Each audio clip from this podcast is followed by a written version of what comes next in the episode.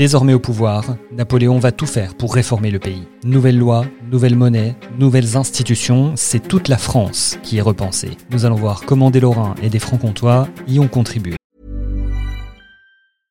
Hey, I'm Ryan Reynolds. At Mint Mobile, we like to do the opposite of what Big Wireless does. They charge you a lot, we charge you a little. So naturally, when they announced they'd be raising their prices due to inflation, we decided to deflate our prices due to not hating you. That's right. We're cutting the price of Mint Unlimited from $30 a month to just $15 a month. Give it a try at mintmobile.com slash switch. $45 upfront for three months plus taxes and fees. Promote for new customers for limited time. Unlimited more than 40 gigabytes per month. Slows. Full terms at mintmobile.com. Je suis Grégory Barbier et voici les grandes histoires de l'Est, Napoléon, une série en six volets, épisode 3, La France réorganisée. Deux siècles après, globalement, ça reste encore valable. On vit en 2021 dans une France napoléonienne. En tout cas, sur ces institutions, sur beaucoup d'institutions, on vit dans une France napoléonienne. Des masses de granit, voilà les mots utilisés par Napoléon pour désigner les nouvelles institutions créées et qui doivent être d'une solidité absolue. Et ça a plutôt réussi, la plupart de ces institutions ont deux siècles et sont toujours présentes dans notre quotidien. Il bénéficie d'un certain nombre de personnalités. David Chanteran, historien et conservateur du musée Napoléon de Brienne-le-Château. D'hommes et de femmes qui ont réfléchi justement à ces créations depuis le règne de Louis XVI, mais qui n'y sont pas parvenus pour les raisons qu'on imagine, c'est-à-dire à la fois les épisodes de la Révolution et les différents changements de pouvoir n'ont pas permis d'avoir la stabilité attendue. Donc, avec le consulat, pendant les quatre années du consulat, et par la volonté même du chef de l'État, eh bien, Bonaparte rend possible ce qui n'était pas avant lui, c'est-à-dire la stabilité, la paix surtout extérieure, et aussi une paix intérieure, ce qui explique que tous les codes, à commencer par le code civil, euh, constituent la base même, même s'il n'en reste qu'à peu près 30% aujourd'hui, la base même de notre code. Créé dès 1799, le Conseil d'État avait pour but de rédiger les lois et de jouer un rôle de conseiller auprès de Napoléon. Trois mois plus tard, ce sont les préfets qui font leur apparition, un représentant de l'État par département. À l'époque, il rend déjà compte de tout ce qui se passe à Bonaparte, mais il est aussi chargé de toute l'administration locale et il nomme les maires et les adjoints des communes de moins de 5000 habitants. Auparavant, la Révolution avait mis en place des départements, mais aucune personnalité importante d'influence ne savait l'organiser et c'est Bonaparte qui va l'instaurer à partir du consulat avec les préfets qui sont à la fois un relais pour le pouvoir central, mais qui également permettent aux citoyens d'avoir un intermédiaire, un interlocuteur privilégié, ce qu'il va devenir et ce qu'il ne cesse d'être d'ailleurs jusqu'à aujourd'hui. Napoléon va aussi révolutionner la finance avec la création du franc germinal. Depuis la Révolution, la monnaie est instable, il y a beaucoup de faussaires et aussi une pénurie de pièces. Le dirigeant veut imposer une nouvelle norme et de la stabilité. Sans compter qu'avoir son profil et son nom sur toutes les pièces, c'est aussi un joli moyen de propagande. Le franc germinal a vécu près de 125 ans jusqu'en 1928 où Raymond Poincaré base désormais la valeur de la monnaie non plus sur l'argent mais sur l'or. Et pour gérer toute cette partie financière, on crée la Banque de France. Napoléon s'en servira notamment en temps de difficulté pour trouver de l'argent et payer ses armées.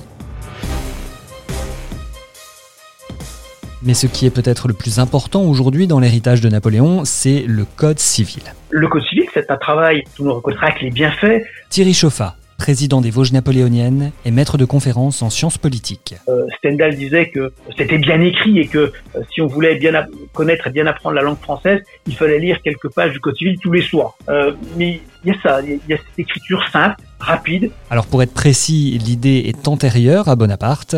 En 1789, à partir du moment où la Déclaration des droits de l'homme est adoptée, il faut en déduire que les règles devront être les mêmes pour tous les citoyens, de nouveaux principes qu'il s'agit de transcrire dans un code des lois civiles, mais l'instabilité politique est telle qu'il faudra attendre Napoléon pour remettre le sujet sur la table. Adopté en 1804, le Code civil comporte alors 36 lois et 2281 articles. Bonaparte intervient d'ailleurs sur quelques-uns, le divorce est accepté, l'adoption est légalisée et les enfants seront désormais égaux dans l'héritage. Mais Napoléon fait également inscrire l'incapacité juridique de la femme mariée qui perd ainsi certaines libertés accordées à la Révolution. Le Code civil ne restera pas seul bien longtemps, il est complété dans les six ans qui suivent par le Code de procédure pénale, le Code de commerce, le Code d'instruction criminelle et le Code pénal. Plusieurs Lorrains joueront un rôle essentiel dans la rédaction du Code civil. Arrêtons-nous sur deux d'entre eux, Jacques Minot et Boulet.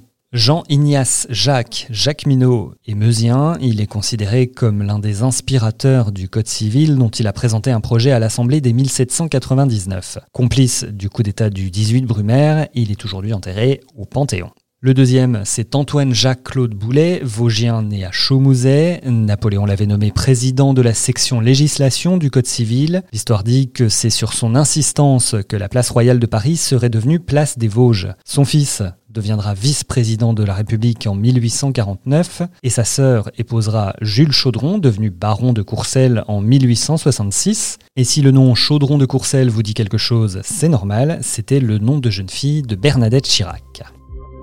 Voilà pour les grandes institutions qui ont bouleversé la France à l'époque, mais Bonaparte a aussi voulu agir très concrètement avec d'autres moyens. Il va créer le cadastre, réorganiser les ponts et chaussées, lancer la création de nombreuses routes, l'agrandissement des ports ou le creusement de canaux.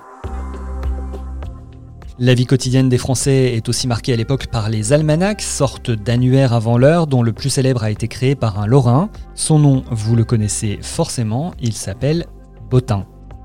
Sébastien Bottin est originaire de Grimonvillers dans la Meurthe et à la fin des années 1790, alors qu'il est premier auxiliaire du préfet du Bas-Rhin, il propose de publier un annuaire statistique du département. Une description qu'il fera également dans le Nord où il part quelques années plus tard.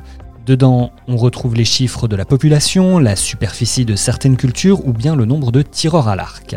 Ce qui achèvera de faire sa réputation et ce qui fera entrer le mot bottin dans le langage courant, c'est l'almanach du commerce de Paris et des principales villes du monde, dont il va s'occuper pendant plus de 30 ans, de 1819 à 1853.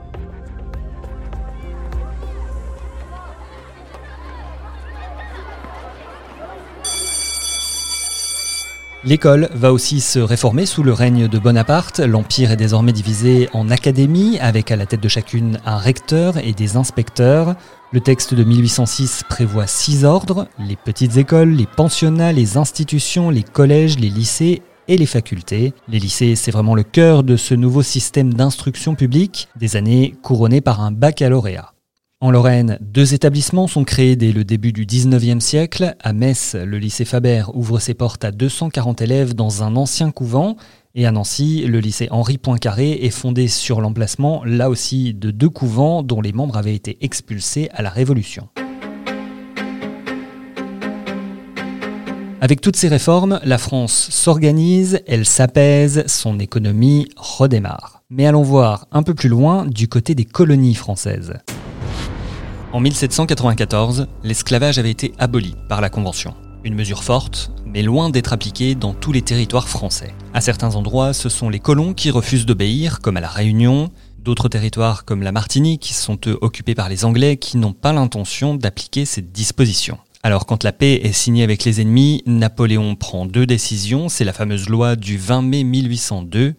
Partout où l'esclavage n'avait pas été aboli dans les faits, on le conserve, et on le rétablit même en Guadeloupe et en Guyane. Alors en, 1802, euh, Bonaparte euh, se rend compte que la situation dans les îles Caraïbes euh, est déstabilisée. David Chanteran. Pour quelle raison? Parce que au moment de la paix justement en 1802 avec l'Angleterre, un certain nombre d'îles qui avaient été autrefois perdues, en particulier Saint-Domingue et la Martinique, reviennent dans l'escarcelle française. Et ces îles en particulier ont eu un rétablissement de l'esclavage appliqué par les Anglais. Pour ne pas justement déstabiliser de nouveau une situation qui était compromise lorsque la libération des esclaves s'était faite, en particulier en termes d'ordre public, en termes d'organisation complète, eh bien, Bonaparte décide non pas de rétablir l'esclavage, mais de maintenir l'esclavage dans ces îles qui ont été maintenues. Dans les Caraïbes, l'État essaye de rétablir l'ordre. C'est dans ce cadre que Toussaint Louverture, qui a participé à la révolte des esclaves à Haïti, est envoyé puis enfermé au fort du château de Joux, dans le Doubs, il y mourra assez vite de maladie. En Guadeloupe aussi, la situation va être compliquée pour Napoléon et c'est un messin, Antoine Richepens, qui va être chargé de rétablir l'ordre et l'autorité face aux insurgés. Il est envoyé là-bas pour euh, remettre de, l'ordre. Jérôme Estrada, journaliste, auteur du livre Napoléon. Et euh, il le fait de façon très violente et euh, de façon très, très contestable. On peut en effet considérer que Richepens a été, euh, comment dire ça, assez féroce et qu'il y a eu peut-être des excès de, de, sa part, mais les excès sont de part et d'autre, hein, comme, comme, comme toujours. D'un côté, Richepens et ses 3600 soldats, de l'autre, Louis Delgrès et une armée abolitionniste de 1000 combattants. L'insurrection sera réprimée très durement, avec massacres, supplices et bûchers. Richepens en profitera pour rétablir l'esclavage. 5000 personnes noires seront expulsées de l'île pour être placées dans d'autres colonies. Le souvenir du Lorrain a été lui effacé de la mémoire. Paris comme Metz ont rebaptisé les rues qui portaient son nom. Et cela amène à une question qui a fait l'objet de nombreux débats ces derniers mois. Napoléon était-il esclavagiste et raciste? Alors non seulement Napoléon n'est pas raciste, mais il faut bien se rendre compte qu'autour de lui, avec les gens avec lesquels il travaille et les mêmes gens de son entourage, il y a énormément de gens euh, de couleur. David Chanteran, historien et conservateur du musée Napoléon de Brienne-le-Château. Et ils ont les mêmes traitements que les gens, par exemple, d'origine caucasienne. Il faut se souvenir que jeune Bonaparte venu de Corse il avait subi ce qu'était le racisme. C'est-à-dire qu'il avait subi la moquerie pour son accent et pour sa couleur de peau. C'est dramatique, c'est condamnable aujourd'hui avec nos yeux contemporains, mais cet esclavage est considéré comme un élément euh, d'organisation sociale. C'est terrible, effectivement, mais c'est le cas. En revanche, Napoléon va abolir l'esclavage à Malte en 1798. Il va abolir le servage en Pologne et dans une partie de la Russie. Et il le fera bien sûr aussi en Égypte avec les populations noires ou les populations euh, maghrébines. Donc ça montre bien qu'il n'y a pas du tout de volonté ni de racisme, ni de volonté de domination d'une population vis-à-vis d'une autre. Napoléon n'est pas un saint, Napoléon n'est pas un dieu. Il y a des erreurs de fait. Thierry Chauffat président des Vosges napoléoniennes et maître de conférences en sciences politiques. Cette question sur l'esclavage, elle n'est elle est pas anodine. Aucun État dans le monde, à l'époque, n'a aboli l'esclavage. Ah, il ne faut pas non plus euh, jeter la pierre à Napoléon, parce que certes, on peut dire qu'il n'a pas fait cesser l'esclavage, mais personne autour de lui, et surtout pas les Anglais, par exemple, euh, n'ont aboli l'esclavage. Je rajouterais quand même que c'est euh, Napoléon qui, par un décret de 1815, supprime le, la traite des Noirs. Grâce à lui, grâce en 1815, on est sur la bonne voie, sur la première voie, sur la première étape avant l'abolition de l'esclavage. Bonaparte est désormais tout puissant, il est au sommet de sa carrière. Eh bien, il va aller encore plus haut en devenant empereur, en se sacrant Napoléon Ier. C'est ce que nous verrons dans le prochain épisode.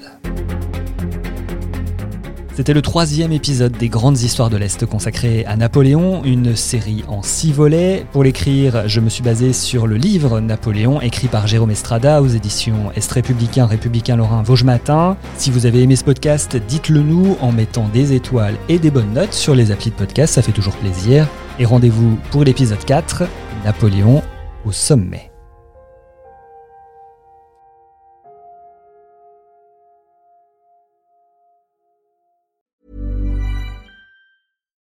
We're on a budget, we still deserve nice things.